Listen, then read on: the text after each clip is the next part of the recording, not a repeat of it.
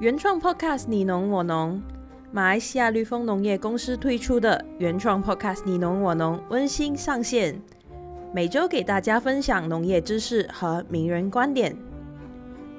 各位听众，大家好，欢迎收听今天的你农我农。今天我们来聊一聊，为什么下雨后枝条常常冒新叶。我们主要分两个层面来探讨。第一个层面就是土壤里面的有机质，经过下雨之后加速分解，被植物吸收。在前面其他的节目中也有探讨过。对植物来说，氮素的吸收是通畅无阻的，加上作物的特征，有什么就吸什么，这就造成氮素大量的累积在作物体内。进入体内的氮素就会合成有机物，但在这个过程也需要碳水化合物的参与。此时氮素就会大量和糖类物质结合，合成有机物，长出新芽和新梢。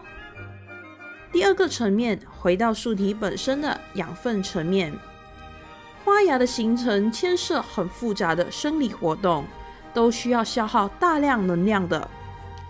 从能量的观点出发，蓄积到一定的葡萄糖浓度的枝条就能开花结果。而在下雨多的情况下，除了葡萄糖被氮素抢走之外，还有枝条局部的葡萄糖浓度，尤其发生在雨后的太阳恢复了蒸散作用，局部高浓度的葡萄糖被稀释和被转移，造成原本的花芽转成叶芽。这个情况在比较弱小的枝条上最容易发现。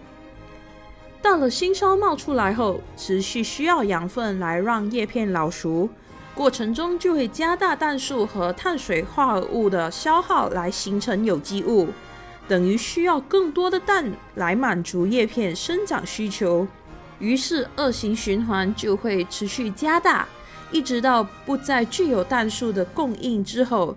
叶片生长才会停止下来，但此时此刻，树体已经消耗了很多葡萄糖，尤其是弱势枝条，很容易因此干枝死亡。因此，下完连绵不断的雨水过后，尤其是花芽也面临着落花的现象，就是葡萄糖的储备开始不足。预防胜于治疗，氮素管理尤其重要。氮磷钾的管理做到均衡施肥，才能对抗日益极端的气候。今天的分享就到这里，我们下期见。